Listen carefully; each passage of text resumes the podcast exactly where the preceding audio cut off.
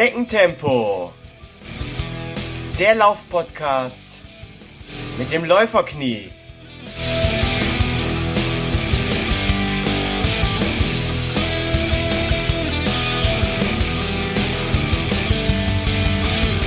Hallo und herzlich willkommen zu Schneckentempo, dem Laufpodcast mit dem Läuferknie, Folge 40. In der heutigen Folge geht es um den Alltag eines Profiathleten. Wie sieht der Tagesablauf aus? Was wird gegessen? Wie wird trainiert und so weiter? Dafür eingeladen habe ich eine deutsche Spitzenläuferin, Sie war von 2009 bis 2011 deutsche Meisterin im Halbmarathon, also die komplette U23-Zeit, was bis heute keine andere deutsche Läuferin geschafft hat. 2017 wurde sie deutsche Meisterin im Marathon. Sie hat jüngst beim Frankfurt und Osaka Marathon die Olympianorm geschafft. Sie läuft für meinen Lieblingsfußballverein Eintracht Frankfurt, also der LG Eintracht Frankfurt, und sie wird seit Kindestagen von ihren Eltern trainiert. Zuerst vom Papa, ab 2013 dann von ihrer Mutter. Hier ist Katharina Steinruck, noch besser bekannt als Katharina Heinig. Hallo Katha. Hi, hallo. Katha, ich habe schon in der Vorstellung jetzt erwähnt, dass du eine geborene Heinig bist und als Katharina Heinig natürlich ja jetzt in der Läuferszene noch bekannter bist als unter deinem jetzigen neuen Familiennamen Steinruck. Das hängt natürlich auch ja damit zusammen, dass du aus einer sehr sehr bekannten Läuferfamilie kommst. Magst du dich und deine Familie kurz vorstellen? Ja, das mache ich sehr gerne, Holger. Ähm, ja, also wie du ja schon gesagt hast, äh, inzwischen bin ich eine Steinruck. Der Name Heinig ist ähm, in der Leichtathletik relativ bekannt. Ähm, mein Papa war früher Sprinter, mhm. ist dann ähm, Trainer geworden, beziehungsweise vorher Sportlehrer, noch in der ehemaligen DDR ist dann zum Sprinttrainer beziehungsweise Lauftrainer aufgestiegen, äh, war dann auch bei unserem jetzigen Verband, dem DLV, ähm, Bundestrainer im Langstrecken- und auch Marathonbereich und dann eben ähm, äh, leitender Bundestrainer mhm. äh, und ja, Heimtrainer von einer großen Trainingsgruppe, wo ich, wie du schon sagtest, bis 2013 auch zugehört habe. Und er ist zwar jetzt in Rente, aber tourt trotzdem noch mehr durch die Welt als vorher. ist der Heimtrainer von der Gesa Krause und vom ähm, Richard Ringer. Mhm. Und ja, also das so viel zumindest schon mal zu meinem Papa und meine Mama, ähm, besser bekannt Katrin Dörre Heinig. Äh, sie war in den 90er Jahren ähm, ja, hat eigentlich zu den weltbesten Marathonläuferinnen gezählt, ähm, mit Olympiamedaille und ähm, vielen Siegen, Weltcup und Europacup und sämtliche Siege bei irgendwelchen Straßenläufen. Und ähm, also relativ bekannt, traurigerweise bekannter in Japan als in Deutschland. Oh. Aber ähm, ja, also relativ bekannt die Familie und ähm, ja, gut, dass ich jetzt den Namen dann von meinem Mann angenommen habe, ähm, war dann so, äh, waren zwei Gründe. Zum einen, ähm, ich bin da altmutig, ich möchte einen gemeinsamen Familiennamen haben. Mhm. Mein Mann hat partout keinen Schritt in meine Richtung getan, um meinen Namen anzunehmen. Also habe ich, was das angeht, etwas den kürzeren gezogen. Ähm, andererseits äh, mit dem neuen Namen werde ich nicht immer in einem Atemzug mit meiner Mama genannt mhm. und kann mir dadurch selber vielleicht nochmal einen Namen aufbauen, weil mein Name, also Heinig, war jetzt, was mich betraf, nicht ganz so extrem international schon bekannt wie den von meiner Mama damals. Mhm. Deswegen war das jetzt nicht so die Tragik, den Namen zu wechseln. Ja, ja. Ähm, eine Frage, die mir jetzt direkt in den äh, Sinn kommt, und lass uns jetzt mal in deine Kindheit zurückgehen, ist, ähm, ja, wie war das so vom eigenen Vater trainiert zu werden? Ähm, war er mit dir zum Beispiel strenger als mit anderen Kindern? Nee, also da hat er absolut keinen Unterschied gemacht. Wer Mist gebaut hat, der musste dafür gerade stehen. Es war dann egal, ob das die Tochter war oder irgendein anderer Athlet. Ähm, bei meinem Papa haben wir eine sehr gute Grundlagenausbildung bekommen. Also mein erster Verein war ja die LG Odenwald.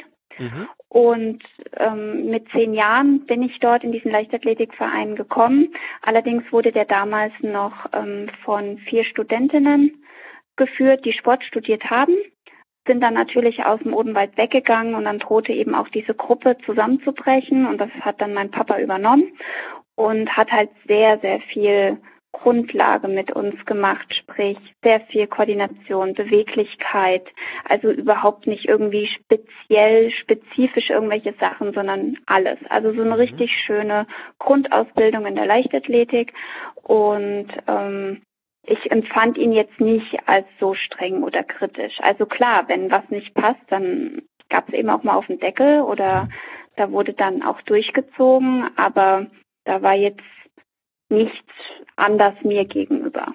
Da wurden alle gleich behandelt. Ja, kann ich auf jeden Fall so, so unterschreiben, genau.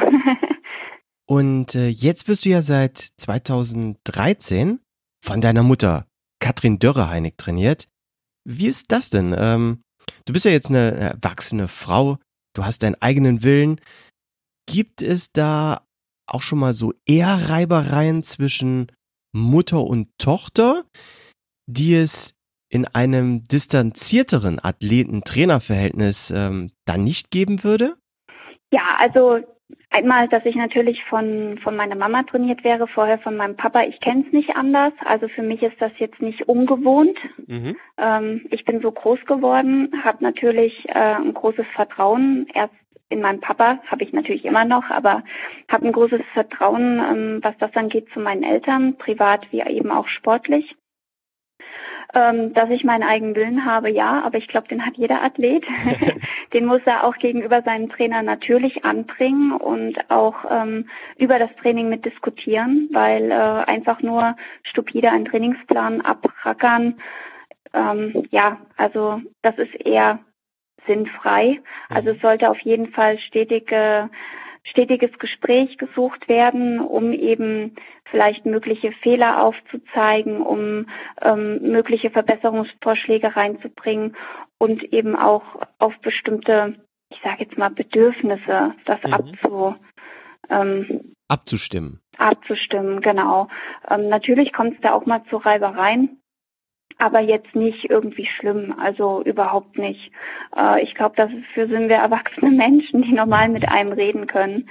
Ähm, deswegen, ja, also was, was das äh, Verhältnis angeht, äh, Unterschied zwischen Athlet, Trainer, Athlet, Eltern, mh, natürlich ist unser Verhältnis enger, aber wenn wir ähm, jetzt sage ich mal familiär unterwegs sind, dann spielt Sport auch in dem Moment mal gar keine Rolle. Also wir mhm. haben nicht nur Thema Sport zu Hause, es gibt auch noch genug andere Themen. Und ähm, ich denke mal, dass jeder Athlet, der mit seinem Trainer jahrelang zusammenarbeitet und dann ein gewisses Vertrauensverhältnis hat, ähm, dass es da eine bestimmte mhm. Enge gibt. Also klar, klar ähm, ähm, eine gewisse Distanz natürlich auch, aber man arbeitet halt sehr, sehr eng äh, miteinander und mhm. ähm, ja. Kann es denn auch sein, dass die Familie, ich sag mal so, sonntags zusammenkommt und dann kommt so ein leckerer Käsekuchen auf den Tisch und du nimmst dir eins und vielleicht sogar dann das zweite Stück. Ist die Mutter dann ganz Mutter und lässt dich äh, essen? Oder kommt da vielleicht auch dann der Trainer bei ihr durch und sie guckt dann schon mal sowas und sagt, hey Katha, das zweite Stück muss das sein? naja, was das angeht, meine Eltern sagen immer, die fragen sich immer, wo ich das hin esse und irgendwann äh, fresse ich denen noch die Haare vom Kopf, weil ich kann sehr, sehr viel essen. Und ähm, nee, also meine Eltern oder meine Mama sagt höchstens mal, du hast das aber im Blick alles und ich so, ja, ja, Mama, guck mich doch an. Sie so, ja, ich weiß. nee, also sie verbietet mir, was das angeht, gar nichts. Dafür bin ich aber auch alt genug, das selber zu entscheiden. Ja. Sie würde eher dann was sagen, wenn es in Richtung Wettkampf geht oder eine harte Trainingsphase, wo sie merkt, mir fehlt die Substanz. Also die Energie. Ähm, da gab es schon mal auf dem Deckel, wenn sie gesagt hat, ähm, wo, wo hast du dich mit Glucose aufgefüllt? Mhm. Also ähm, äh, Traubenzucker nach langen ja. Einheiten, dass eben direkt die Zellen wieder gefüllt werden. Mhm. Das merkt man dann schon im Training und da weiß sie dann auch, dass ich da ein bisschen nachlässig war und dann gibt es auf dem Deckel. Also es gibt eher auf dem Deckel, wenn ich zu wenig zu mir nehme, glaube ich. Oh, das ist, das ist mal ein interessanter Trainingstipp. Ähm, ich achte natürlich auch bei meinen Langläufen oder bei den harten Intervallen äh, darauf, dass, dass ich sofort nach dem Lauf äh, viel trinke. Aber jetzt zum Beispiel die äh, Glukosespeicher mit äh, Traubenzucker ähm, aufzufüllen, äh, das habe ich noch nie gemacht. Also das ist doch, äh, ja, guter Tipp. Naja, es geht halt darum, was willst du in deinem Training erreichen? Also manche machen Sport, um abzunehmen. Da ist natürlich dann nicht das Ziel danach, direkt äh, Glucose wieder aufzufüllen. Mhm. Ähm, aber in unserem Bereich geht es ja nicht mehr ums irgendwie Pfunde verlieren, sondern einfach um eine Leistung aufzubauen. Und vor allem, wenn man eine harte und lange Einheit hatte, ähm, da sollte man schon direkt die Speicher wieder auffüllen, weil ja auch die Zelle direkt nach der Einheit aufnahmebereit ist. Mhm. Und äh, jetzt füll mich so nach dem Motto. Deswegen ist es eben wichtig, direkt nach dem Training, natürlich bei bestimmten Einheiten, auch während des Trainings schon, da wieder aufzufüllen. Ja, guter Hinweis, guter Hinweis. Ähm, Katha, für die Hörer, die deine Erfolge und Leistungen äh, nicht kennen oder äh, jetzt auch nicht einschätzen können, Hauen wir mal kurz so ein paar ähm, persönliche Bestzeiten von dir hier über den Ether raus. Ähm, deine PB über die Halbmarathonstrecke ist? ähm, die ist, letztes Jahr bin ich die gelaufen im Herbst in Ustinat-Laben.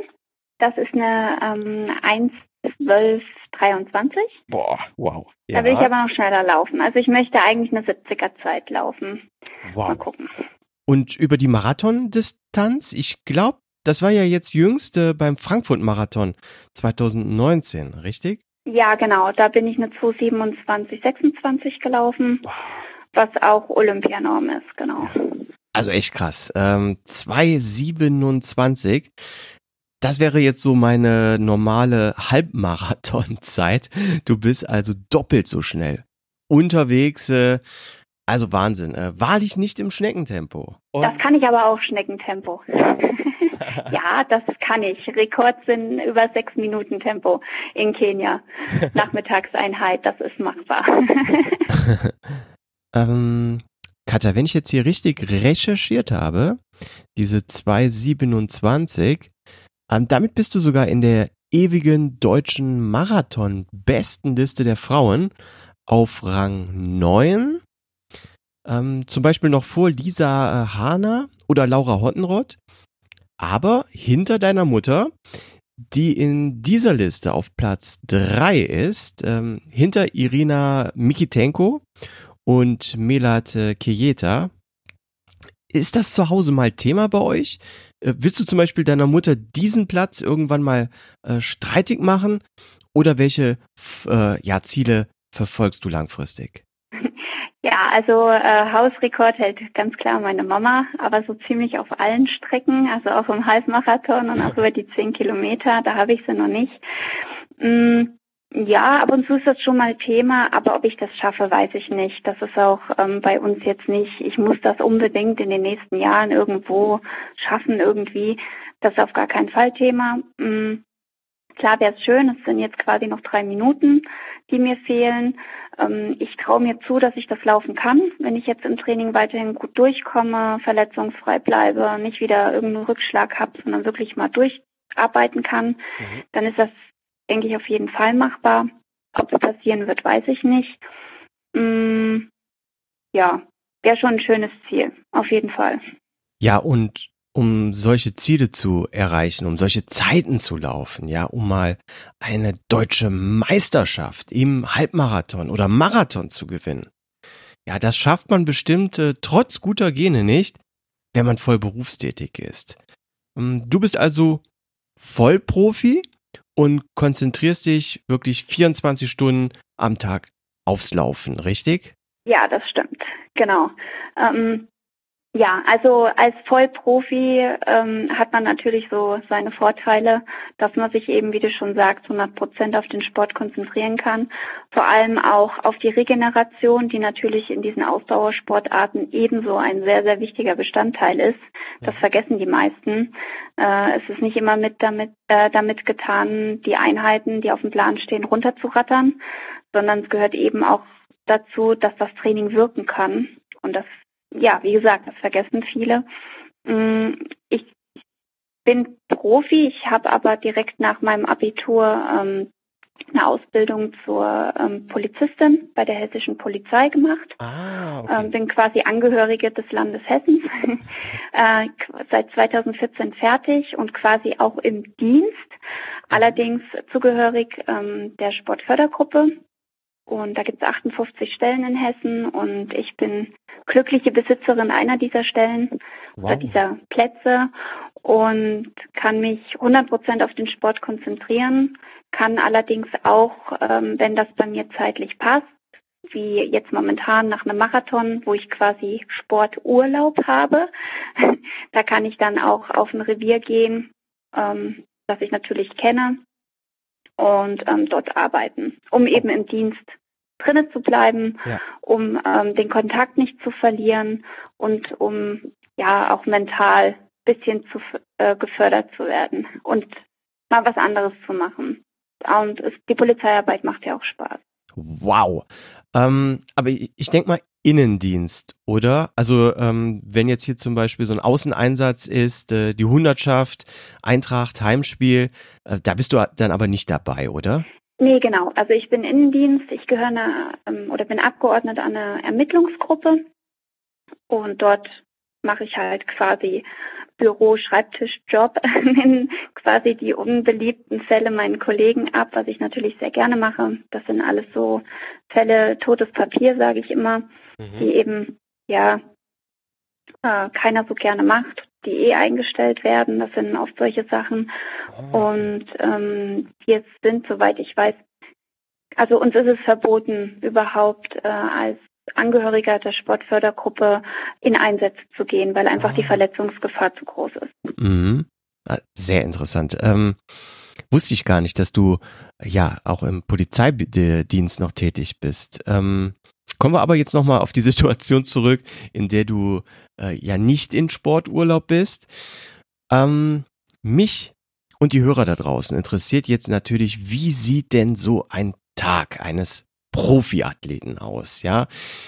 Ähm, wir Hobbyläufer kennen das ja nur, dass wir dann früh morgens vor der Arbeit oder spät abends nach der Arbeit die Laufschuhe äh, schnüren und haben dann meistens ja am Wochenende nur Zeit für den längeren Lauf. Daher nimm uns doch mal bitte mit in deine Welt. So, wann startet der Tag für dich? Was frühstückst du? Wie sieht dein Vormittag aus? Ja, also da gibt's natürlich schon mal Unterschiede. In welcher Trainingsphase befinde ich mich gerade? Befinde ich mich in den Grundlagen? Zum Teil bin ich im Trainingslager, befinde ich mich in der UWV, in der unmittelbaren Wettkampfvorbereitung. Mhm. Ist es Winter, ist es Sommer? Ähm, ich bin natürlich kein Hitzemensch, das heißt im Sommer passiert es dann eben, dass mein Wecker früh halb fünf um fünf klingelt und ich um sieben meine erste Einheit mache, aber richtige Einheit, sprich Tempoläufe auf der Bahn. Mhm. Ähm, Im Winter jetzt ist es natürlich so, dass sich das alles etwas nach vorne verschiebt, äh, nach hinten, also zeitlich am Tag mhm. weiter verschiebt, ähm, dass ich da mit der Haupteinheit erst um zehn anfange. Das heißt, mein Wecker geht so zwischen sieben, halb acht, um acht. Also das ist so, ich habe keine festen Zeiten in dem Sinne, weil ich mir den Tag eben selber ganz gut ähm, selber planen kann. Ja, was, was frühstücke ich? Ähm, normal. äh, ich frühstücke am liebsten Brötchen oder frisches Brot mhm. mit Belag trinke einen schönen großen Kaffee. Mm, manchmal gibt's Müsli. Also das ist ganz unterschiedlich. Also da bin ich auch ganz frei. Ich habe da keine spezielle Standardernährung oder wieg irgendwas ab. Das mache ich nicht. Ähm, natürlich esse ich deutlich mehr, wenn ich vor ähm, einer langen Einheit stehe. Habe ich an dem Tag locker. Dann esse ich entweder an dem Tag allgemein nur zweimal oder früher, früh etwas weniger ähm, oder eben vor Tempoläufen, härteren Einheiten, verzichte ich auf Saft und Milchprodukte und sowas, weil mir das halt ah. länger hochkommt. Mhm. Ähm, aber sonst, ähm, mh, ja, ist das quasi so, sagen wir mal, um acht Frühstück, um zehn geht's auf den Platz oder in den Wald zu meiner Einheit. Die dauert so in der Regel, je nachdem, was stattfindet, anderthalb, zwei, zweieinhalb Stunden. Mhm. Dann gibt's Mittagessen zu Hause. Mm, das sind entweder mache ich mir einen Eintopf auf oder mein Mann kocht mir was. Essen hängt auch wieder davon ab, was habe ich für eine Nachmittagseinheit. Habe ich nachmittags eine Einheit, die nochmal läuferisch ist oder auch ein bisschen intensiver werden könnte, ähm, dann ist natürlich nur ein leichtes Mittagessen. Ähm, wenn ich aber alternativ trainiere oder vielleicht sogar frei habe oder sonstiges, dann fällt das Mittagessen auch mal ein bisschen größer oder schwerer aus. Also dann gibt es auch mal ein bisschen mehr in Richtung Fleisch oder so, mhm. was eben länger im Magen braucht. Mm, dann ist meistens nach dem Mittag Beine hoch mit entweder Bema-Matte oder Physiotherapie, mm, vielleicht auch Wanne, also ah. einfach Prophylaxe, einfach ein bisschen zur Regeneration vom Vormittagseinheit. Ja, und dann geht's dann halt immer nochmal zur zweiten Einheit. Äh, die wäre dann am frühen Abend? Ja, also in der Regel jetzt im Winter fangen wir da spätestens 15 Uhr an, weil es ja dann dunkel wird. Mhm. Ähm, und im Sommer kann die auch mal dann so legen, dass ich die erst abends um sieben, um acht mache äh, und dann danach noch esse. Demnach, da ist der Tag anders gesplittet. Mhm. Also da schlafe ich dann oft mittags noch mal länger weil auch die Nacht verkürzt ist. Also da ist ja der Tag komplett anders so auseinandergerissen. Ja. Aber in der Regel dann ja nachmittags nochmal zwei, zweieinhalb Stunden mh, mm, Abendessen und Bett. Also relativ unspektakulär. so unspektakulär finde ich das gar nicht. Ähm, ich habe noch jede Menge Fragen. Ähm, fangen wir erstmal beim Frühstück an. Du hast gesagt, du isst auch Brötchen, ganz normale äh, Weißmehlbrötchen oder achtest du dann darauf, wirklich äh, Vollkornbrötchen, Brot zu essen? Wir fangen langsam an, ein bisschen mehr darauf zu achten, das gebe ich auch ehrlich zu. Ähm, allerdings bin ich ein unheimlicher Fan von Kartoffelbrötchen. Ähm, die gibt es eigentlich bei uns, ich sag mal, zu 85 Prozent zum Frühstück. Mhm oder sagen wir mal 80 Prozent, 15 Prozent ist ähm, Bauernbrot und dann der kleine Prozentsatz dürfen dann auch mal Croissant oder irgendwelche anderen ah, Brötchen sein. Die ganz leckeren Sachen dann. Ja, ja, aber die sind halt relativ fettig und da darf ich an dem Tag keine harte Einheit oder mein Training schon weg haben, bevor mhm. es die gibt, weil das kommt mir sonst vielleicht länger schmeckig ist, sagen wir mhm. es mal so. Ähm, trainierst du denn morgens oft nüchtern oder frühstückst du erst? Ähm, also an lockeren Tagen mache ich es öfters schon so, dass ich früh laufe vor dem Frühstück. Vor allem, wenn es im Sommer sehr warm ist, dann hast du für den Tag frei oder einfach äh, mehr Erholung, kannst über den Tag über mal was anderes machen. Ähm, ansonsten mache ich im Grunde eigentlich keine Einheiten vor dem Frühstück, weil ich halte von den Nüchternläufen persönlich überhaupt nicht. Mhm. Also zumindest nicht für mich als Leistungssportler, weil in meinen Augen klar, Nüchternläufe regt ähm, Fettverbrennung wie auch immer an. Mhm. Das tun aber die langen MSL, marathonspezifischen Läufe ebenso oder eben diese langen Einheiten, die 90 Minuten, zwei Stunden und länger dauern. Ähm, und ich will ja nicht abnehmen mehr. Und diese Nüchternläufe merke ich persönlich, wenn ich abends normal gegessen habe und dann am nächsten Morgen, ich sag mal nach zehn Stunden nach mhm. dem Abendessen, dann meine lockere Zehn laufe. Das ist gerade noch so hart an der Grenze. Je länger es wird, da merke ich, da, da zieht es mir richtig die Kraft. Mhm. Also das geht gar nicht mehr. Und ähm, deswegen entweder ich esse morgens wenigstens einen kleinen Riegel oder ähm, hau mir ein bisschen was an Zucker rein, dass wenigstens ein bisschen was da ist. Mhm. Aber länger als eine 15 laufe ich auf gar keinen Fall vom Frühstück. Okay, interessant. Ähm, aber wenn du jetzt sagst, du kannst dir den Tag selbst einteilen. Das heißt also nicht, dass deine Mutter dir vorgibt, hey Katha, morgen früh 10 Uhr auf der Bahn und dann steht sie auch wirklich da, so äh, wie ich mir das jetzt hier vorstelle, im Trainingsanzug und mit der Stoppuhr in der Hand sondern du hast äh, mehr oder weniger deinen Trainingsplan bekommen und machst das dann alleine, oder? Nee, nicht unbedingt. Also meine Mama ist bei sehr, sehr vielen Einheiten dabei, vor allem bei den wichtigen Einheiten, wo es um Motorik geht, um eben auch den Laufstil, mhm. äh, Kraft, Stabi-Training, Tempolauf, Tempolaufeinheiten oder lange Einheiten, einfach Einheiten, die wichtig sind. Da ist sie da. Also im Grunde mhm. ist sie fünf, fünf Tage die Woche da zum Training. Und dann macht man sich natürlich Zeiten aus. Also ja. das ist dann schon vorgegeben. Da kommt es jetzt nicht auf ein, zwei Minuten an, ähm, aber wir legen trotzdem hohen Wert auf Pünktlichkeit. Also ich bin auch ein Mensch, der eigentlich pünktlich kommt und auch hohen Wert auf Pünktlichkeit legt und mich selber immer tierisch ärgere, wenn ich irgendwo zu spät bin. ähm, aber klar steht sie dann auch mal mit Sportsachen auf dem Platz mit der Stoppuhr. Das ist, glaube ich, bei jedem Trainer relativ normal. Das ist so das gewohnte Bild. Ähm, ja, allerdings können wir zwei uns abstimmen. Ja. Was da die Zeit angeht, ja. So, liebe Hörer, Achtung! Jetzt kommt ein kleiner Werbeblock. Denn ich, das Läuferknie, bin total begeistert von Cosman Laufdesign. Cosman Laufdesign wurde 2009 von dem ehemaligen Leistungssportler und Läufer André Kosman gegründet. Kosmans Intention ist es, die perfekte Funktionsbekleidung zum Laufen herzustellen.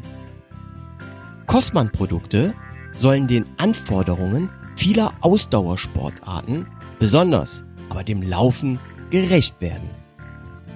Alle Produkte werden aus hochwertigen, extrem leichten und schnell trocknenden Stoffen hergestellt. Zudem hat Cosman höchste Ansprüche an die Hautfreundlichkeit der Materialien. Qualität bedeutet bei Cosman neben der Funktionalität auch die Beschaffenheit der Stoffe und eine Verarbeitung, die auf Langlebigkeit ausgerichtet ist. Zudem will Cosman aus Überzeugung nicht nur seine Produkte fair und nachhaltig herstellen, sondern auch so handeln.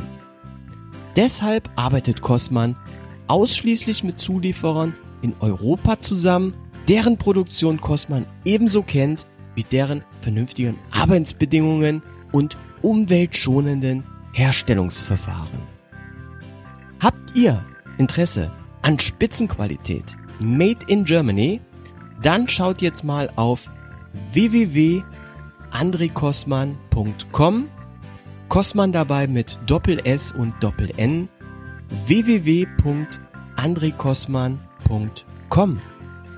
Und jetzt weiterhin viel Spaß mit der heutigen Podcast-Folge. Und wie sieht das so mit den allgemeinen Sachen aus, die so jeder im Alltag äh, zu erledigen hat? Äh, ich denke jetzt mal dran, äh, abzuspülen zum Beispiel oder äh, zu putzen, einkaufen zu gehen. Bekommt man das als Profi abgenommen?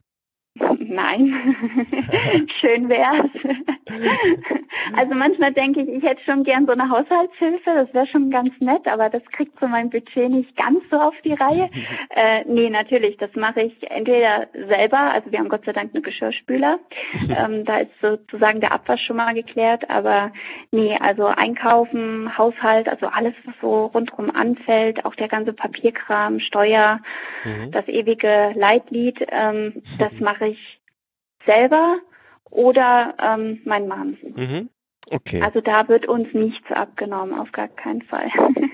Und wie sieht es so mit den schöneren Dingen des Lebens aus? So Netflix, Kino, ähm, Freunde treffen. Bleibt dir dafür Zeit? Mm, also Netflix ja. das geht ja Gott sei Dank immer und überall. Ähm, es ist halt oft so, nach einem langen Tag, abends zum Runterkommen, komme, liege ich halt gerne auf der Couch, liege auf meiner Bema-Matte mhm. und gucke halt eine Folge oder irgendwas auf Netflix. Mhm. Ähm, da bin ich eher der Couch-Potato inzwischen, weil ich mhm. einfach fertig bin. Ich will auch nicht mehr raus. Ich sage, Leute, ihr könnt gern zu uns kommen, wir kochen es gemeinsam, aber lasst mich bitte nirgendwo mehr mhm. hingehen. Wir wohnen mhm. halt auch im gefühlt achten Stock, also im vier, äh, dritten, aber gefühlt achten. ähm, diese Treppen ständig, oh, ja, nee. ähm, Kino gehen wir erst selten, also wirklich ganz, ganz selten. Mhm. Ähm, Freunde treffen ist da doch eher Schwerpunkt. Also mhm. wir laden uns gegenseitig immer mal ähm, zum Essen ein. Also kommt entweder mal zu uns oder wir gehen mal woanders hin. Wir treffen uns mal wo auf einen Kaffee oder so.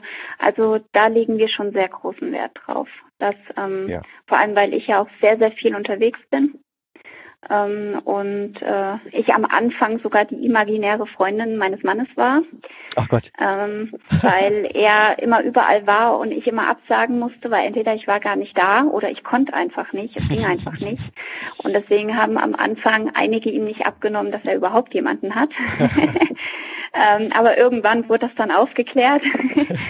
und ähm, Nee, also ähm, Besuche mit Freunden oder Verabredungen, da legen wir schon hohen Wert drauf, dass das ja. bestehen bleibt. Oh, das ist doch eine schöne Anekdote und ja, gut zu wissen, dass äh, das Socializing auch beim äh, Profi nicht zu kurz kommt. Ja, es ist manchmal gar nicht so einfach, mhm. aber ähm, ja, wir versuchen es machbar zu machen. Jetzt haben wir über deinen Tag gesprochen. Wie sieht denn ähm, so eine Woche, so eine typische Woche bei dir aus? Ich denke mal so den den klassischen Rhythmus, so fünf Tage arbeiten, äh, zwei Tage Wochenende, ähm, hast du wahrscheinlich nicht, oder? Wie, wie hast du deine Woche eingeteilt? Ja, also bei mir und meinem Mann gibt's, ach, der Esel nennt sich immer zuerst, bei meinem Mann und mir äh, gibt's keine typische Woche, weil er arbeitet auch im Schichtdienst. Mhm. Das heißt, da spielt es überhaupt keine Rolle, ob Wochenende, ob Feiertag oder sonstiges ist. Mm, das betrifft natürlich auf mich genauso zu. Ähm, wir haben, bei uns hängt es davon ab, äh, was haben wir für einen Trainingsrhythmus. Das können mal fünf Tage sein, das können sechs Tage sein, das können neun Tage sein. Das sind so Blöcke, die mhm. gesetzt werden.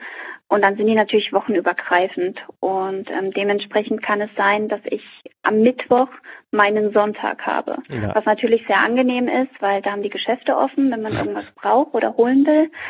Ähm, mein Mann und ich, wir haben es aber auch schon gebacken gekriegt, dass wir sonntags vorm, äh, vor der Kaufhalle standen. Mhm. Und die hatte zu. Und wir so, hä? Ah, es ist ja Sonntag. Hm, stimmt, es ist ja Sonntag. Ja, schade. Also das haben wir auch schon gebracht. Ähm, deswegen äh, ist wirklich ähm, dieser, dieser Wochenrhythmus bei mhm. uns in dem Sinne gar nicht gegeben. Also ich wüsste jetzt auch gar nicht, wann Ferien irgendwo sind. Das kriege ich immer nur mit, wenn bei uns hier die Schule leer ist, mhm. in der Nähe, wo wir wohnen, wenn da niemand mehr ist. Also ähm, bezüglich den äh, Öffnungszeiten, da kann ich dir nur empfehlen, dass ihr hier zu mir umzieht. Ich wohne ja an der äh, deutsch-niederländischen Grenze. Da kann man nämlich sonntags mal schnell nach Holland rüberfahren. Ähm, da hat der äh, Supermarkt zum Beispiel sonntags auf. Das ist da gar kein Problem. Ich kann aber auch verstehen, äh, ich meine, ich liebe ja äh, die Stadt Frankfurt, Manhattan, ähm, dass ihr lieber dort bleiben wollt. Wir werden definitiv hier in der Region bleiben, ähm, aber wir haben ja den Flughafen, der hat sonntags auch offen. Ja, genau, den Flughafen, da habe ich gar nicht dran gedacht. Stimmt. Ja, oder zur Not noch äh, die Tanke sonst, ne? Genau, das ist nur ein bisschen teuer, aber ja, im äußersten Notfall. Ja, genau.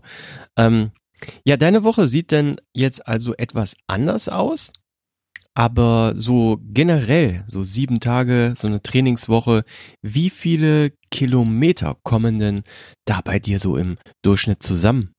Ja, also das ist bei mir, hat sich ein bisschen verändert in der letzten Zeit. Ähm, ich hatte, war ähm, bei Trainingskilometern immer so, ich sag mal zwischen 180 und 200. Boah. Ja. Ähm, momentan habe ich sehr viel, vor allem nach meiner OP, sehr, sehr viel unspezifisches Training eingebaut. Und behalte mir auch bestimmte Einheiten an unspezifischen Training weiterhin vor. Also die bleiben im Training erhalten. Das heißt, wenn ich vormittags eine harte, lange ein oder irgendeine harte Einheit hatte und dann laufe ich zum Beispiel nachmittags nicht 15 oder 20 Kilometer, sondern gehe eben zwei Stunden entweder aufs Rad oder mhm. bin mit dem Elliptico unterwegs ähm, oder gehe Aquajoggen oder sowas. Also das ist dann eine unspezifische lange Einheit, die ich natürlich kilometertechnisch nicht in die Laufkilometer reinzähle. Mhm. Ja. Ähm, das heißt, ähm, was wir ungefähr machen, um so äh, Pi mal Daumen das abschätzen zu können, wir rechnen pro fünf Minuten unspezifisches Training circa einen Kilometer. So, und das Ja. tun wir dann, ich sage jetzt mal in Klammern, auf die gelaufenen Kilometer drauf. Das heißt, äh, ich komme da in der Woche ähm, auf einem Pensum von, ja, ich sage jetzt mal 180 bis 250 Kilometer. Boah, damit wärst du wirklich prädestiniert, um äh, ja bei uns beim Kilometerspiel im Team Schneckentempo mitzulaufen. Also ähm, ja, du wärst da bestimmt direkt bei uns im Team Number One. Ähm, kennst du überhaupt das Kilometerspiel? Nee, musst du auch nicht kennen. Ähm, ja, das ist so ein, so ein Online-Spiel, da gibt es verschiedene Teams, verschiedene Ligen. Ähm, man kann selber ein Team gründen. Ich glaube, das muss mindestens vier Teilnehmer haben und maximal 70. Man startet als neues Team in äh, Liga 6. Und ja, dann sammelt jeder Läufer fleißig äh, Tag für Tag oder Woche für Woche, je nachdem, wie fleißig man das einträgt, seine Kilometer, die zählen fürs Team und dann gibt's Aufstiege, Abstiege und wir vom Kilometer, äh, vom Schneckentempo-Team sind jetzt äh, letztes Jahr äh, gestartet in Liga 6 und mittlerweile aufgestiegen in Liga 4 und liegen da auch schon ähm, ja in Führung. Und es sieht auch schon sehr, sehr gut aus für den Aufstieg in Liga 3, obwohl wir gerade erst gestartet sind, aber ähm, ja, wir haben schon so viel äh, Vorsprung und unser Team ist auch äh, so zahlreich, dass es wirklich sehr, sehr gut ähm, aussieht. Ja. klingt gut. Auf jeden Fall. Und, und es ist eine super Motivation. Die habe ich irgendwo. Das glaube ich dir, ja. Ähm, jetzt hast du eben schon mal gesagt, ein Vorteil, äh, ein Profiläufer zu sein, ist es, dass du dich äh, viel mehr ja um auch um die Regeneration kümmern kannst. Fällt dir sonst noch äh, ein Vorteil ein, jetzt verglichen zu dem Hobbyläufer, der sich dann ja entweder früh morgens oder spät abends äh, nur auf den Marathon vorbereiten kann? Mm, naja gut, ähm, große Rolle, wie ich gesagt hatte, ist eben die Regeneration, das Training ähm, Mhm. gezielt auf diesen Marathon eben zu legen. Mhm. Äh, ich habe natürlich mehr Zeit, äh, was ich da in das Training reinbringen kann, ähm, als eben ein Läufer, der voll arbeiten geht. Ich habe trotzdem hohen Respekt vor allen Läuferinnen und Läufern, die in einer, ob das jetzt eine 30 oder eine 60-Stunden-Woche ist, die viele abarbeiten und dann auch noch Marathon oder vielleicht sogar einen Triathlon vorbereiten. Also Mhm. Holla die Waldfee, krass. Also absolut einen hohen Respekt an, an ähm, die Mädels und Jungs.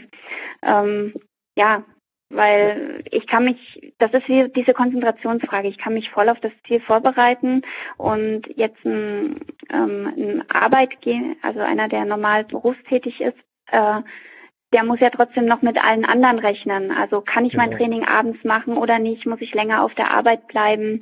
Gibt es Probleme auf der Arbeit? Die schleppe ich natürlich mit ins Training. Ähm, da ist, äh, spielt ganz, ganz viel rein. Ähm, Ja. ähm, was Ja. sind denn noch unsere Vorteile? Als Profi, klar, als Profi kann ich mir mehr oder weniger meinen Marathon aussuchen. Gut, das kann Hobbyläufer auch. Ähm, allerdings ist es auch eine finanzielle Frage. Die ähm, Starts bei bestimmten Marathons, vor allem in Übersee, die sind schweineteuer. Mhm. Darauf muss gespart werden. Wir als Profi haben, je nachdem, was es für ein Rennen ist, den Vorteil, wir werden eingeladen, die wollen, dass wir kommen. Das heißt, wir kriegen natürlich solche Reisen finanziert. Ähm, das sind natürlich die Vorteile als Profi. Aber dafür verdienen wir damit natürlich auch unser Mhm. Ja, Geld. klar, klar. Ähm, um jetzt nochmal eben auf die Regeneration zurückzukommen. Wie regenerierst du denn am liebsten? Ähm, bist du da so eher der altmodische Typ, so mit Kneippbädern und Sauna?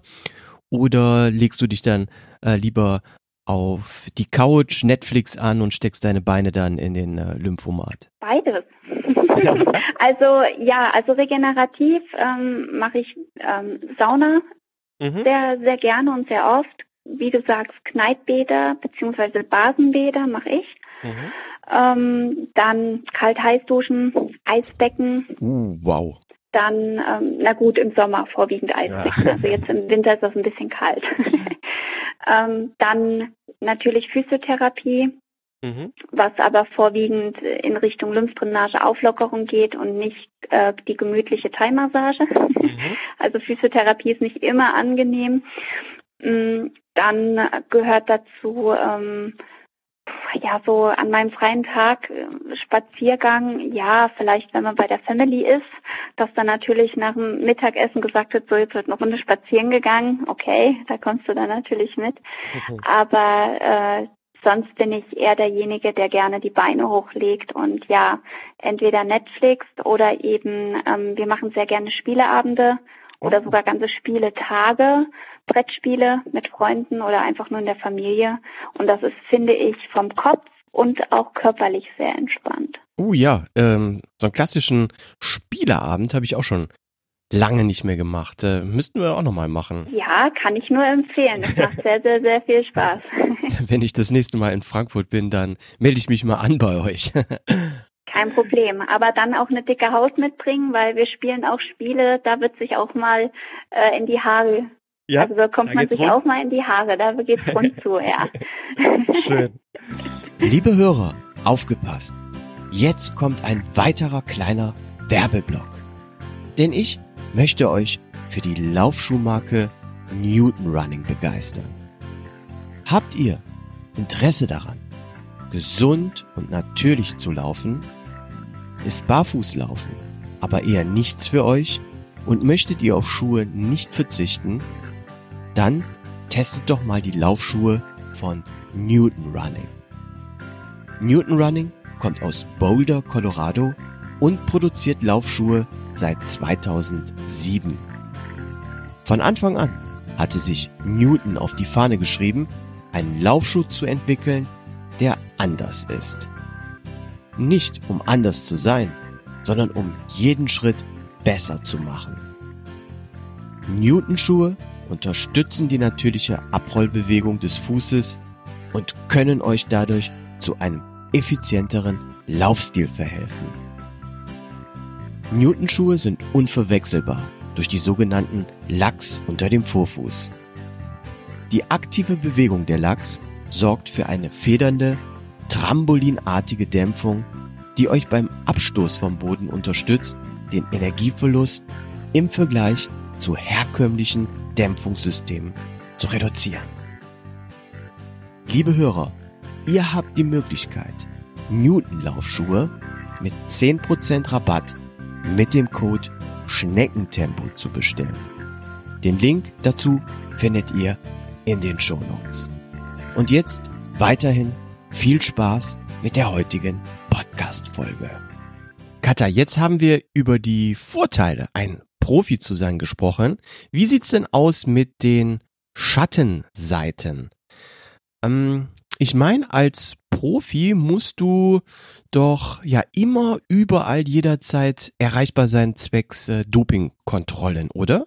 Genau, also wenn wir dem ähm, einem Kader angehören, also mhm. das ist jetzt egal, das ist sportartübergreifend, ähm, bist du verpflichtet, ähm, quasi Angehöriger auch der NADA zu sein. Also das ist die nationale Anti-Doping-Agentur, die für Deutschland äh, hat ja jedes Land seine eigene. Dann gibt es noch die WADA, das ist die weltübergreifende Anti-Doping-Agentur, ähm, die dann vorwiegend bei internationalen Wettkämpfen greift oder eben, wenn du im höchsten Testpool bist. Also da gibt's ja auch nochmal Abstufungen. Mhm. Und ich bin momentan Gott sei Dank nur im zweiten, nicht im höchsten, weil im höchsten musst du quasi ja jede Stunde angeben in einer gewissen Weise, beziehungsweise deine Stunde, eine Stunde am Tag, dass du dort auf jeden Fall dort bist, wo du angibst. Und ähm, im dem zweiten, wir müssen nur die Übernachtung angeben, also mhm. wo wir halt schlafen. Ähm, ja, also im Grunde finde ich das jetzt nicht so problematisch. Ähm, äh, wirst halt kontrolliert. Sie wecken dich halt meistens an lockeren Tagen. Das ist irgendwie, ich weiß nicht, das ist wie verhext. Also meistens klingeln sie wirklich an dem Tag, wo du mal frei hast, dann früh um sechs. Oh. Dementsprechend darfst du auch an deinem freien Tag dann früh aufstehen. ähm, ansonsten die, die Kontrolleure, die meisten kennt man. Ähm, auch egal jetzt von Wettkämpfen oder eben die in deiner Region kontrollieren und mhm. das läuft sehr harmonisch gesittet ab. Also das ist sehr angenehm. Aber es könnte jetzt theoretisch sein, dass während der Podcastaufnahme es auf einmal klingelt und die Dopingkontrolle vor der Tür steht. Genau, das kann jederzeit passieren. Das ist richtig. Genau. Wow. Ja. Und das Einzige, was ich halt von dem System nicht so dolle finde, ähm, du gibst ja deine Adressen an, deine mhm. Daten und alles. Und du übernachtest natürlich auch mal außerhalb, was ja normal ist. Mhm. Sprich jetzt nicht in einem offiziellen Hotel, sondern bei Freunden, Familie, wie auch immer.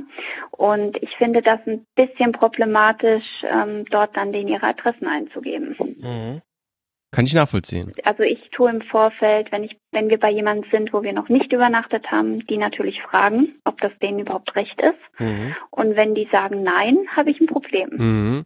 Ja, ja, und mal eben so ein äh, Rucksackurlaub durch Thailand ist dann auch problematisch, ne? Mm, nein, also wir haben sowas ja schon gemacht, Echt? 2016. Also jetzt nicht Rucksacktour durch Thailand, aber wir haben eine ähm, Tour durch ähm, Kalifornien gemacht. Mhm. Und ähm, einen Monat lang. Und da wussten wir am Abend vorher auch nicht, wo wir am nächsten Tag übernachten. Ah, okay. Und ähm, da habe ich das immer kurzfristig eingetragen, aber im Vorfeld halt schon gesagt, ich bin vier Wochen in Kalifornien auf Rundtour, äh, sehr wahrscheinlich ohne Internet und keine Ahnung, wo wir sind. Boah, bei okay. Tour. So, aber das ist in dem Sinne auch kein Problem. Da hast du halt deine Kontrolle am Tag, bevor du geflogen bist und direkt, wenn du wieder gekommen bist. Mhm, okay. Ja, und ansonsten gibt es da so eine Internetseite, wo du dich dann einloggen und äh, deine Aufenthaltsorte eintragen musst? Genau, mhm. jeder hat so seinen Zugang und hat dann wie so einen Kalender und dort muss alles eingetragen werden, ja. Mhm, Wahnsinn, Wahnsinn. Ähm, und wie sieht das dann äh, während der Probe aus? Hat man da noch ausreichend Intimsphäre oder wird man dann sogar, ja, ich sag mal, äh, beim Pipi machen noch äh, visuell kontrolliert? Ja, also ähm, Intimsphäre ist da gar keine mehr gegeben bei uns Sportlern. Ähm, die äh, Proben, also jetzt gibt ja zum einen die Blutproben, die mhm. werden von einem Arzt oder einer Ärztin abgenommen. Ähm, und die Urinproben immer von einer Frau, weil die geht mit dir auch auf die Toilette. Du darfst quasi dein Oberteil über die Brüste ziehen, also bis ganz hoch und die Hose bis ganz runter, so dass halt um dich rum nicht die Möglichkeit äh, besteht, dass du dort vielleicht einen Schlauch angebracht hast, der fremdes Urin in diesen Becher laufen lässt. Das gab es alles schon, deswegen finden halt diese Regularien so statt. Und dann, ja, wird halt vor der Person eben in der Hoffnung nur einmal 80 Milliliter gepinkelt, weil wenn es nicht reicht, darfst du ganz viel trinken, damit du endlich diese 80 Milliliter voll kriegst. Wahnsinn, Wahnsinn. Also kann ich mir als Normalsterblicher gar nicht richtig vorstellen. Ja, ist von der Sache her ganz amüsant, weil wir hatten schon Spieleabend und dann stand die Dopingkontrolle vor die Tür und dann unsere Freunde so, ah, jetzt erleben wir das mal live. Ich so, ja, toll. also ähm, ich hatte auch schon eine Blutabnahme, also eine Dopingkontrolle in einem Restaurant Boah. am Nebentisch. Also ich hatte also da schon einige Stories, ja. Wow. Wow, ja, ähm, Wahnsinn. Ich glaube, wir könnten bestimmt schon eine eigene Podcast-Folge ja nur mit deinen äh, Anekdoten machen. Ja, gibt's genug, ja. ich glaube, da haben sehr viele Athleten sehr viel, können sie da schon berichten, ja. Ja, Wahnsinn, Wahnsinn. Ähm, Katha, kommen wir noch mal kurz ähm, auf das Leben des äh, Profis zurück und ähm, die ganzen Möglichkeiten, die dir als Profi zur Verfügung stehen. Arbeitest du zum Beispiel auch mit einem Mentalcoach zusammen? Mm, direkt für den Sport nein, habe ich mhm. nicht. Also ähm, es war mal die Überlegung. Allerdings muss ich sagen, ähm, bis jetzt bekomme ich es ganz gut hin. Mhm. Ähm, ich habe mit ein, zwei Mentalcoaches auch mal zusammenarbeitet, gearbeitet, auch mit ähm, ähm, einer Dame, die auch ähm, dann Bücher in der Richtung mitverfasst hat. Da habe ich mit ihr auch an den Büchern ein bisschen mitgearbeitet gehabt. Ähm, dann auch klar auch mal eine Sitzung mit ihr gehabt und ähm, unheimlich interessant, auch toll und so weiter. Also wirklich gut. Mhm. Allerdings hatte ich jetzt nicht das Gefühl, dass es mir so krass weitergeholfen hat. Also bei mir sind quasi meine Mentaltrainer eigentlich meine Freunde und meine Familie. Mhm muss ich sagen, ja. weil wenn es mies lau läuft, kriegen die das ab und geben mir natürlich auch wieder rückgekoppelt äh, auch wieder ähm, Output dazu. Ähm, aber ich glaube, da fahre ich bis jetzt ganz gut. Mhm. Und wenn du sagst, mies läuft, ähm, ja klar, ich sag mal, äh, schlechtes Rennresultat, da läuft es natürlich mies, aber eine Verletzung ist natürlich auch richtig mies. Ja, wie reagierst du bei Verletzungen? Ähm, bist du da eher so der aufgebrachte Typ, der dann von Arzt zu Arzt, von Spezialist zu Spezialist läuft? Oder bist du da eher relaxed? Ich glaube, kein Profisportler ist relaxed, wenn er eine Verletzung hat. Ähm, das wäre eher untypisch. Mhm. Ähm, ich renne aber nicht von Spezialisten zu Spezialisten, auf gar keinen Fall. Also wir haben unsere Anlaufpunkte, wir kennen so unsere eins, zwei, drei Ärzte, wo wir wissen, wenn was ist, zu denen gehen wir. Das sind auch meistens unsere Verbandsärzte, unter anderem auch unsere Verbandsphysiotherapeuten, weil der erste Weg, wenn man Vermutung hat, man hat sich eine Verletzung zugezogen, ist der Physiotherapeut. Das ist immer der erste Weg bei uns. Und ähm, die ähm, haben ja ähm, ja zum großen Teil so viel Erfahrung schon, dass sie sagen, hier pass auf, hier gehe ich nicht ran, du musst zum Arzt. Oder du, das ist das, das, das ist nur verstaucht, wir tapen ein bisschen, dann kannst du in drei Tagen wieder rennen. Mhm. Also das ist ähm, relativ von der Sache tiefenentspannt. Also man mhm. ist innerlich natürlich shit, ja, ah, hier habe ich ein Problem.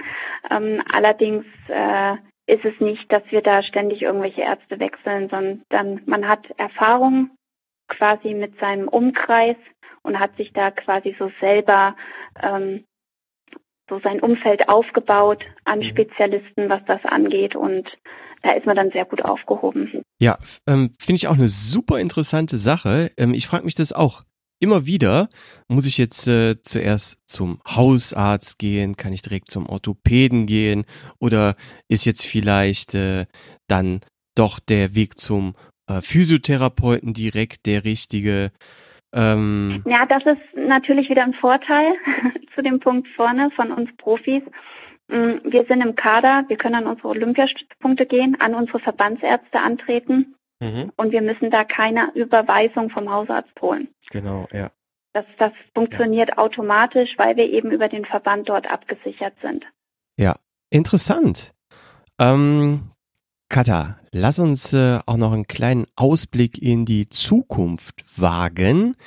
Dieses Jahr stehen die Olympischen Spiele an. Wie ist der aktuelle Stand? Wie sieht's aus? ja, ich bin jetzt in der entweder schönen oder nicht so schönen Position des Wartens. Mhm. Mm, ich habe ja neben der MELAT die Olympianorm vom, also die internationale Olympianorm von der IAF vorgegebene für jedes Land mhm. erfüllt. Das ist ja die 22930. Mhm. Und ähm, bei uns hat der DOSB, weil ja. Olympia wird ja über den DOSB entschieden, mhm. ähm, vorgegeben, noch einen bestimmten Leistungsnachweis im Olympiajahr zu bringen, sofern die Norm im Jahr davor gebracht worden ist. Und diesen habe ich mit dem Osaka-Marathon vor zwei Wochen, ja, zwei Wochen ist es schon her, mhm. ähm, eben erfüllt, indem ich zum einen nochmals unter der Olympianorm ge äh, geblieben bin und damit natürlich auch unter dem Leistungsnachweis. Und ähm, ja, jetzt äh, bis jetzt bin ich äh, die Einzige, die auch den Nachweis schon gebracht hat. Mhm. Aber ich gehe davon aus, Mellert wird jetzt direkt nachziehen bald. Mhm. Und ähm, ja, und dann heißt es für mich jetzt äh, warten und gucken und die ganzen Rennen bis einschließlich 31. Mai verfolgen und mhm. hoffen, dass nicht zwei schneller sind als ich. Genau, genau. Ähm, das müssen wir vielleicht kurz den Hörern erklären. Es dürfen nämlich nur drei mit nach Olympia, ne? Genau, also pro Nation dürfen maximal drei an den Start gehen. Mhm. Und ja, genau. Mhm. Und ich sag mal, du kennst ja jetzt äh, deine Mitbewerberinnen. Melat hast du gerade schon angesprochen. Wie sieht's denn äh, sonst so aus? Gibt es da noch Läuferinnen mit den Ambitionen, ähm, ja, die, die mitwollen und das auch realistisch schaffen können? Also mitkommen möchte, glaube ich, jede. Die Ambitionen von der Sache her haben alle. Es gehen auch alle an mhm. oder viele auch auf äh, versuchen, das natürlich zu schaffen. Mhm. Mm, ich kann es super schwer einschätzen, das muss ich mhm. ganz ehrlich sagen. Ähm, zum einen, Anja Scherl ist schon eine 227er Zeit gelaufen. Ah, okay, äh, ja. War jetzt letztes Jahr nicht ganz so stark. Ähm, da muss man schauen, wie kommt sie jetzt zurück. Sie läuft ja in Sevilla mhm. ähm, in zwei Wochen. Dann ähm, die Deborah Schönborn, die ist ein sehr starkes Debüt gelaufen in Köln mit einer 31er Zeit. Mhm. Ähm, da muss man sehen, macht sie einen nächsten Schritt in unter Sub 230. Ähm, dann die ähm, Fabienne Königstein, die ja auch bei der EM eine Zehnte geworden ist und auch schon eine kleine 32 oder hohe 31 irgendwie in dem Bereich stehen hat. Ähm, sie kann genauso nochmal einen Sprung machen mit vier, fünf Minuten, was normal ist in diesen Zeiten. Also da kann man solche Sprünge machen. Mhm. Keine Ahnung. Ja, also es bleibt spannend für dich. Äh, zittern. Ja, ich hoffe. äh, aber keine Ahnung. Also es ist wirklich, schauen wir mal. Also ich drück dir auf jeden Fall die Daumen und ich bin sicher jetzt auch jeder Hörer hier der äh, Schneckentempo Community. Ähm, Katha, wir kommen langsam jetzt zum Ende der heutigen Podcast-Folge. Magst du jetzt ähm, mit mir abschließend noch ein kleines Spiel spielen? Sehr gerne. Ja, also ich sag dir äh, zwei Begriffe und du musst dich dann ganz spontan schnell für einen der beiden äh, entscheiden, okay? Mhm. Dann legen wir los. Zahnarzt oder Orthopäde? Orthopäde. Eistonne oder Sauna? Definitiv Sauna. Ah, da komme ich mit. Dehnen oder Yoga? Ich finde beides furchtbar. Dann wohl noch auch eher Dehnen. okay, das ist schön ehrlich. Ähm, Schwimmen oder Radfahren? Momentan eher Radfahren. Ah, okay, interessant. Ähm, ich bin gerade auch so ein bisschen mehr auf dem Rad unterwegs und habe Swift für mich entdeckt. Kennst du das? Machst du das auch? Oder bist du eher so draußen auf dem Rad unterwegs? Ähm, also ich bin da komplett oldschool. Ähm, mhm. ich fahre noch auf einer ganz alten Rolle ah, mit dem okay. Rennrad von meiner Mama aus den 90er Jahren. ähm, da habe ich auch schon ein paar Kommentare gekriegt, das Rad ist hier viel zu groß. Ich so, ja, aber für meine Bedürfnisse hier reicht das jetzt. Schwimmen, ich bin nicht so der Fan von Schwimmen, ich mache eher Aquajoggen. Mhm. Mm, und Rad draußen fahren ist mir zu gefährlich. Oh, ja. Kann ich mir vorstellen, ja. Und das Swift kenne ich, weil Freunde von mir machen das und die haben mir gestern einiges darüber erzählt. ja, ich habe es jetzt auch seit ein paar Wochen für mich entdeckt und äh, ja, ich finde es macht Spaß, ja. Gut, weiter. Käsekuchen oder Gummibärchen? Ganz klar Käsekuchen. Denn von Mama. ähm, Frankfurt oder Berlin? Frankfurt. Natürlich. Hm. Quinoa-Salat oder das Barbecue Steak. Das ist Quinoa. Ja. Nein, das kenne ich natürlich. Aber ich bleibe beim Barbecue Steak. ähm, Berge oder Strand? Mm, lieber die Berge. Ah, okay. Bist du denn auch so jemand, der mal ganz gern den Trans Alpine Run oder den UTMB laufen würde? Nein. Nein. also ich gucke gerne zu, wenn wir in Trainingslagern ähm, in ähm, Livigno oder Nähe von Oberstdorf mhm. oder sogar mal in Davos waren. Dort sind ja oft dann diese Läufe. Ja. Äh, da gucken wir schon gerne mal zu, wenn die dann starten. In der Zeit gehen wir dann trainieren, Kaffee trinken und äh, dann kommen wir wieder und dann kommen die auch wieder aus den Bergen. Also ich finde es super interessant, auch echt spannend. Ähm, guck mir auch gerne so die Videos an, wie die da so die Berge dann runterrennen, die da. Also echt krass. Ähm, aber das ist nichts für mich. Ich gehe dann doch lieber wandern. Und die Natur genießen. Genau. Mhm. Ähm, dann Game of Thrones oder Stranger Things? Ich kenne beides. Mhm. ähm, eher Game of Thrones. Ah, okay. Hm. Olympisches Gold oder Marathon-Weltrekord? Definitiv olympisches Gold. Ah, ich habe so ein bisschen damit gerechnet, dass du das sagen wirst. Ja, ich habe schon gesagt, Marathon-Weltrekord, da werde ich meines Lebens nicht mehr froh, weil die mich dann von vorne bis hinten testen, wie das denn möglich sei. Oh, ja. Äh, oder du wirst sogar die erste Frau unter zwei Stunden. Um Gottes Willen. Aber ganz bestimmt nicht läuferisch. nee. Aber hast du es nee, auch? Nee, das andere ist was anderes. Das kann dir keiner nehmen. Ein Weltrekord kann dir jemand nehmen. Mhm. Oh, ja, stimmt. Äh, so habe ich das gar noch gar nicht betrachtet. Wow. Ähm, Katha, das ist ein super Schlusssatz. Das war heute ein sehr, sehr interessanter äh, Podcast mit dir. Du bist eine ja super sympathische, lebensfrohe Person. Hat mir richtig, richtig Spaß gemacht und ich gehe auch davon aus, den, dass es auch den Hörern richtig Spaß gemacht hat heute. Und für alle Hörer, die jetzt noch mehr über dich erfahren möchten, du hast auch ähm, eine eigene Website, eine Homepage, ne? Ja, genau. Ähm, ich habe äh, ja einen Blog, mhm. den ich mehr oder weniger gut bestücke, aber momentan versuche ich doch regelmäßig was reinzuhauen. Mhm. Ähm, findet man mich quasi unter meinem alten Namen katharinaheinig.de. Also relativ einfach. Mhm. Aneinander geschrieben, ein Wort. Genau. Katharina. Ist aber auch verlinkt äh, auf Instagram, ich glaube sogar auf Facebook und auf Twitter. Also ich bin da überall. Perfekt. Ähm, und ich pack's natürlich noch in die Shownotes. Ja, sehr cool. Dankeschön. Ja. Vielen lieben Dank, Katha. Ich wünsche dir ganz, ganz, ganz viel Glück für Olympia. Ich und die Hörer des Podcasts werden es verfolgen. Das ist ganz lieb. Dankeschön. Ich hoffe, am 31. Mai weiß ich mehr. Ja, und wir alle auch. Und ja, wir werden das natürlich dann am Bildschirm verfolgen und fleißig Däumchen drücken. Das ist lieb. Danke und äh, hat mich sehr gefreut, äh, hier den Podcast, die 40. Folge. Also genau. ist ja doch äh, eine runde Folge. Ähm, ja, genau. Vielen hier deine Dank Fragen dafür. oder euch die Fragen beantworten zu dürfen und hat Spaß gemacht. Danke. Ähm, liebe Hörer, das war die heutige Folge Schneckentempo. Hat es euch gefallen? Dann gebt dem Podcast doch bitte eine positive Bewertung auf iTunes, einen Daumen hoch auf der Facebook Fanpage oder werdet doch Teammitglied beim Kilometerspiel. Lauft gesund, sportfrei. Bis zur nächsten Folge. Macht's gut. Tschüss. Ciao.